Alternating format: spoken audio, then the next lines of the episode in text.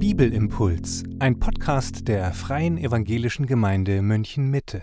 Ich begrüße euch bei diesem Bibelimpuls und wir fahren fort mit unserem Studium des Philipperbriefs und wir kommen heute zu den letzten Versen von Kapitel 1, den Versen 27 bis 30. Wir haben bisher betrachtet den kurzen Gruß am Anfang, dann das Dankgebet, das frohe Dankgebet des Paulus und die Begründung dieses Dankgebets. Dann haben wir bedacht sein Gebet für die Philipper. Dann haben wir bedacht seine biografische Beschreibung seiner Situation, wie er sich freuen kann trotz schwieriger Lebensumstände. Und wir haben dann ganz am Ende darüber nachgedacht, in Vers 24, 25, 26, wie Paulus nun alles, was er tut, nicht nur tut, ähm, für Christus und seine Freude bei ihm findet, sondern auch tut, damit die Freude der Philipper weiter wächst. Auch das fördert letztendlich den Ruhm Jesu Christi. Und ab Vers 27 wendet er sich nun den Philippern wieder ganz zu. Nach diesem eher biografischen Teil spricht er sie nun ganz direkt an. Mit einem ganz wichtigen Wort, gleich zu Beginn. Und ich möchte uns den Abschnitt lesen. Ich lese wie immer nach der Luther-Übersetzung von 1984. Ich hoffe, dass ihr eine Bibel bei euch, vor euch habt und mitlesen könnt. Das hilft sicher bei diesem Studium des Wortes. Und ich äh, möchte noch vorher mit uns beten, dass der Herr uns hilft, sein Wort wirklich zu verstehen und durch sein Wort auch angesprochen und verändert zu werden. Himmlischer Vater, das ist unser Gebet, dass du dein heiliges Wort gebrauchst, dass es uns trifft, Herr, ich bete, dass du unsere Herzen aufmachst, auftust, sodass wir Acht haben auf das, was du uns durch dein heiliges, irrtumsloses Wort zu sagen hast. Herr, wir wollen beten, dass dieses Wort uns nicht nur trifft, sondern auch verändert, dass es uns wachsen lässt in unserer Freude und unserem Glauben in Christus Jesus, sodass unser Leben immer mehr etwas werde zum Lobpreis seiner Herrlichkeit.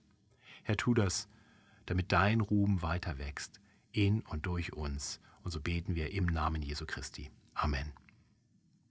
Ich lese uns Philippa 1 ab Vers 27. Wandelt nur würdig des Evangeliums Christi. Damit, ob ich komme und euch sehe oder abwesend von euch höre, ihr in einem Geist steht und einmütig mit uns kämpft für den Glauben des Evangeliums und euch in keinem Stück erschrecken lasst von den Widersachern was ihnen ein Anzeichen der Verdammnis ist, euch aber der Seligkeit, und das von Gott. Denn euch ist es gegeben, um Christi willen, nicht allein an ihn zu glauben, sondern auch um seinetwillen zu leiden. Habt ihr doch denselben Kampf, den ihr an mir gesehen habt und nun von mir hört. Wir sehen diesen wunderbaren Aufruf zu Beginn. Wandelt nur würdig des Evangeliums Christi. Äh, ganz ähnliche Aussagen finden wir bei Paulus immer mal wieder. Wir haben in der Bibelstunde zu der Zeit, als wir uns noch als Gemeinde treffen konnten vor der Corona-Krise, äh, in Epheser 4, Vers 1 einen ganz ähnlichen Aufruf gelesen. Der Aufruf, würdig zu leben, würdig des Glaubens, würdig des Evangeliums. Und, und das ist wirklich das alles Entscheidende, das alles Umfassende, wandelt nur würdig des Evangeliums. Das heißt, wenn wir das tun, dann, dann ist alles andere, äh, passt dann. Solange wir würdig des Evangeliums wandeln, leben entsprechend des Evangeliums, dann, dann haben wir unseren Lebenszweck erfüllt. Und würdig heißt hier nicht, dass wir äh, uns das verdienen, das Evangelium, sondern dass wir äh, zeigen, dass das Evangelium uns wirklich erreicht hat. Es ist passend, dem Evangelium entsprechend, könnte man auch sagen. Wandelt nur entsprechend dem Evangelium Christi. Das ist sein Aufruf. Oh, lebt so, lebt würdig des Evangeliums. Und dann sagt er, ob ich komme und euch sehe oder abwesend von euch höre. Das heißt, Paulus hatte gerade schon seiner Zuversicht Ausdruck verliehen, dass er aus dem Gefängnis irgendwann vielleicht doch nochmal freikommen wird, dass er noch etwas leben wird, um mehr Frucht zu schaffen und dass er auch nochmal kommen wird, um die Philipper zu sehen. Aber das ist nebensächlich. Wann auch immer er kommt, ob er überhaupt kommt, letztendlich ist ihr Auftrag ein Auftrag, den sie ausführen sollen. Ob er nun kommt und das mit ansehen kann oder ob er davon einfach nur hört aus der Distanz, so sollen sie leben. Und was heißt das jetzt konkret? Nun, er nennt dann einige Aspekte eines Lebens, das würdig des Evangeliums ist. Nämlich, damit ihr in einem Geist steht und einmütig mit uns kämpft für den Glauben des Evangeliums und euch in keinem Stück erschrecken lasst von den Widersachern. Also ein, Ein Wandeln würdig des Evangeliums beinhaltet diese verschiedenen Aspekte. In einem Geist stehen. Hier geht es einmal darum, einfach festzustehen, sich nicht umwerfen zu lassen, nicht verängstigen zu lassen, nicht wegbringen zu lassen von Christus. Steht miteinander. Und hier geht es nicht nur jeder für sich, sondern alle miteinander. Ihr steht in einem Geist. Im Geist Christi Verein stehen wir miteinander. Dieser Brief geht nicht an einzelne Christen, er geht an Gemeinden. Und auch wenn wir uns während der Corona-Krise nicht treffen können, so sollte das doch auch unser Anliegen sein, dass wir uns wieder treffen, dass wir miteinander stehen können, dass wir einander ermutigen, anspornen können, auch mal korrigieren können, dass wir in einem Geist miteinander verbunden stehen im Glauben, fest stehen. Und nicht nur stehen bleiben, also nicht umwerfen lassen, sondern dann auch einmütig mit uns kämpft, also aktiv werdet für den Glauben des Evangeliums. Das hat, Paulus hat den Philippern geschrieben und, und erwähnt ihre Gemeinschaft am Evangelium. So endet der Brief auch. Das ist ein ganz wichtiges ähm, Thema in diesem Brief, die Gemeinschaft am Evangelium. Und darum geht es hier, nicht? Das mit ihm, mit uns, mit Paulus. Und hier ist vielleicht zum einen Mal auch Timotheus mit erwähnt. Äh, sonst schreibt Paulus eigentlich immer in Ich-Form. Hier nun eine plurale Form mit uns. Am Anfang des Briefs hat er geschrieben, Paulus und Timotheus, Knechte Christi Jesu. Hier mit uns. Also mit den anderen Gläubigen, mit Paulus und anderen kämpft für den Glauben des Evangeliums, aktiv eintreten für das Evangelium, um es zu verbreiten, um diesen Glauben weiter zu, zu bringen, indem man Menschen das Evangelium verkündigt und dieser Glaube sich ausbreitet, mehr Menschen zum Glauben kommen. Kämpft dafür miteinander, einmütig, nicht im Streit, nicht so wie die, die Paulus Trübsal verschaffen wollen und das Evangelium aus, aus falschen Motiven predigen. Nein, einmütig mit ihm gemeinsam, Seite an Seite eintreten für dieses wunderbare Evangelium. Also feststehen, kämpfen und dann drittens und euch in keinem Stück erschrecken lasst von den Widersachern. Das sind also Menschen, die, die wollen ihnen Angst machen. Das tun sie, indem Leute wie Paulus verhaftet werden und vielleicht ihnen angedroht wird, und das nächste Mal holen wir euch, dann seid ihr dran. Lasst euch nicht erschrecken von den Widersachern. Steht fest, kämpft für den Glauben. Und so lebt ihr würdig des Evangeliums. So zeigt ihr, dass ihr wirklich das Evangelium verstanden habt und darauf vertraut. Denn wenn ihr verstanden habt, was Jesus Christus für euch getan hat, wenn ihr verstanden habt, dass Christus für euch so gelebt hat, wie ihr hättet leben sollen und dann den Tod gestorben ist, den ihr verdient hättet, und wenn ihr darauf vertraut, dass er auferstanden ist und auch uns ewiges Leben gibt, wenn wir ihn als unseren Retter und Herrn kennen, dann haben wir nichts zu befürchten. Wer will uns erschrecken? Was können die Menschen uns schon tun? Im besten Fall können sie uns befördern hin in die Ewigkeit zum Herrn Jesus Christus. Und Paulus sagt, das ist Gewinn. Das ist viel besser. Das würde ihn froh machen. Das sollte uns froh machen. Die Menschen wollen uns erschrecken, aber sie können es nicht. Und so ermutigt Paulus die Christen in Philippi, würdig des Evangeliums Christi zu leben, festzustehen, miteinander zu kämpfen, sich nicht erschrecken zu lassen. Das Ganze in ganz enger Gemeinschaft. Wir Christen müssen zusammenstehen. Wir sind verbunden durch den Geist Gottes. Wir sind ein Leib. Wir lassen uns nicht auseinander dividieren. Wir halten zueinander und wir stärken einander auch in diesem Kampf. Und wenn ihr das tut, wenn ihr so würdig des Evangeliums lebt, dann hat das eine Konsequenz, sogar eine doppelte Konsequenz. Was ihnen, den Widersachern, ein Anzeichen der Verdammnis ist, euch aber der Seligkeit. Das heißt, die, die Widersacher, wenn die erleben, dass wir uns gar nicht erschrecken lassen, dass wir einfach mutig weiter evangelisieren, fest stehen bleiben im Glauben, egal ob sie uns verspotten, uns, sich über uns lustig machen, uns äh, irgendwelche Nachteile äh, aufbürden, wenn sie merken, das macht uns alles nichts, wir stehen fest und wir freuen uns am Herrn, dann erkennen sie, dass das, woran wir glauben, ernst zu nehmen ist.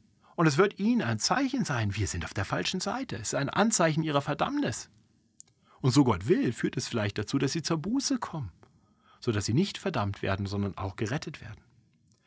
Es ist ihnen aber erst einmal ein Anzeichen dafür, dass sie auf der falschen Seite stehen. Und für uns ist es ein Zeichen, dass wir die Seligkeit erlangen, dass wir gerettet sind, dass wir das ewige Heil erlangen werden, weil wir erleben, wie Gottes Evangelium in uns wirkt. Wir leben würdig des Evangeliums, weil das Evangelium uns erreicht hat. Wir tun es nicht, um uns das Evangelium zu verdienen, sondern das Evangelium, die gute Nachricht, der Glaube, der in uns wohnende Heilige Geist verändert uns und befähigt uns, nun festzustehen und zu kämpfen für den Glauben des Evangeliums und uns nicht erschrecken zu lassen. Und wir merken, wow, ich, ich vermag das zu tun, dann ist das ein Beleg dafür, dass Gott dein Herz verändert hat, dass Gott dein Denken verändert hat, dass Gott dich wiedergeboren hat und du deshalb das ewige Heil erreichen wirst, die Seligkeit. Ein dem Evangelium würdiges Leben hilft uns also zu erkennen, dass wir wirklich gerettet sind. Nicht, weil wir jetzt dolle Sachen vollbringen, sondern weil Gott sie in uns tut. Das ist das, dieser letzte Halbsatz von Vers 28. Ja, was ihnen ein Anzeichen der Verdammnis und euch der Seligkeit ist, und das von Gott. Gott ist es, der in uns wirkt. Das Wollen und das Vollbringen. Er bringt uns sicher zur Seligkeit. Das entlässt uns nicht aus der Verantwortung, wandelt würdig des Evangeliums Christi. Und wir sehen immer wieder in diesem Brief dieses Nebeneinander von ultimativ ist Gott am Werk. Es ist das, die, die Frucht in unserem Leben entsteht durch Jesus. Die, das Beharren, das Ausharren im Glauben ist, ist die Konsequenz von Gebeten, die Gott erhört und ist Konsequenz des Wirkens des Geistes Jesu Christi in uns. Es ist immer wieder Gottes Werk in uns, so auch hier, das von Gott. Und das entlässt uns doch nicht aus der Verantwortung, aktiv zu werden, wandelt nur würdig des Evangeliums. Also in dem, wie wir nun leben, erkennen wir, dass Gott in uns lebt. Und so endet Paulus dann auch dieses Kapitel und diesen Abschnitt. Denn euch ist es gegeben, um Christi willen, nicht allein an ihn zu glauben, sondern auch um seinetwillen zu leiden. Habt ihr doch denselben Kampf, den ihr an mir gesehen habt und nun von mir hört. Nun, das ist eine Gabe, die wir uns vielleicht nicht unbedingt wünschen. Die, die Gabe des Glaubens, ja, die nehmen wir gerne. Ja, es ist euch gegeben, um Christi willen zu glauben, wunderbar. Glaube ist ein Geschenk Gottes. Glaube ist nicht meine reife Leistung. Es ist nicht so, dass das Evangelium verkündigt wird und einige entscheiden sich dafür und einige dagegen. Na, letztendlich entscheiden wir uns nur dafür, wenn Gott uns dieses Geschenk des Glaubens gibt. Es ist eine gute Gabe Gottes, es ist Gnade, dass wir glauben können. Wir, wir dürfen uns dessen nicht rühmen, sondern wir dürfen Gott dafür danken, wir dürfen ihn preisen, es kommt von Gott. Äh, aber Gott gibt uns eben nicht nur die Gabe des Glaubens, sondern auch die Gabe des für ihn Leidens. Das heißt, er befähigt uns dazu, auch Leid auszuhalten, das Ausharren im Glauben. Es geht hier also, glaube ich, nicht darum, dass jeder Christ von Gott die Gabe kriegt, hier, ich gebe dir noch ein bisschen Leid, bitteschön, sondern hier geht es um das Ausharren im Leiden. Das ist ja genau das, wovon er gerade gesprochen hat. Nicht? In einem Geist stehen, mit uns kämpfen im Glauben sich nicht erschrecken lassen. Das heißt, Gott befähigt uns, an ihm festzuhalten und auszuhalten. Das ist uns von Gott gegeben. Das heißt, so zu leben, wie die Philipper es sollen, ist einerseits ihr Auftrag, aber letztendlich ist es eine gute Gabe Gottes. Und wenn wir diese gute Gabe Gottes in uns sehen, weil wir so leben, dann sollte uns das wiederum ein Anzeichen dafür sein, dass wir wirklich selig sind. Und Paulus sagt, so werdet ihr das erleben und so habt ihr das bei mir gesehen. Ihr habt doch denselben Kampf, ähm, den ihr an mir gesehen habt und von mir gehört. Das heißt, was euch widerfährt, ist nicht ungewöhnlich. Was uns widerfährt, ist nicht ungewöhnlich. Aber vielleicht schon, weil wir relativ wenig erleiden für unseren Glauben. Aber was auch immer wir erleiden, Gott wird uns nicht mehr auferlegen an Leid, als er uns dann auch hilft zu tragen, sodass wir in allen Dingen würdig des Evangeliums leben können. Und das von Gott. Oh, lieber Christ, wenn du durch schwere Zeiten gehst, lass dir das ein Zuspruch sein. Denk an Paulus im Gefängnis. Denk an die verunsicherten Philipper. Gott schenkt ihnen, was sie brauchen, um ihre Freude am Herrn zu finden. Und das will der Herr dir auch schenken. Lass dich dadurch aber nicht motivieren, einfach zurückzulehnen, sagen, dann soll er mal machen, sondern werde aktiv. Werde aktiv. Kämpfe für den Glauben. Fördere deinen eigenen Glauben. Komm mit anderen zusammen, sodass wir einander fördern können in unserem Glauben und unserer Freude am Herrn. Und erlebe gerade darin, wie Gott in uns wirkt, um sein gutes Ziel auszuführen. Und so kommen wir nun zum Ende von Philippa 1. Ich bedanke mich für euer Zuhören und wir hören uns bald wieder mit der nächsten Folge, wenn wir dann in Kapitel 2 weitermachen. Gottes Segen euch allen.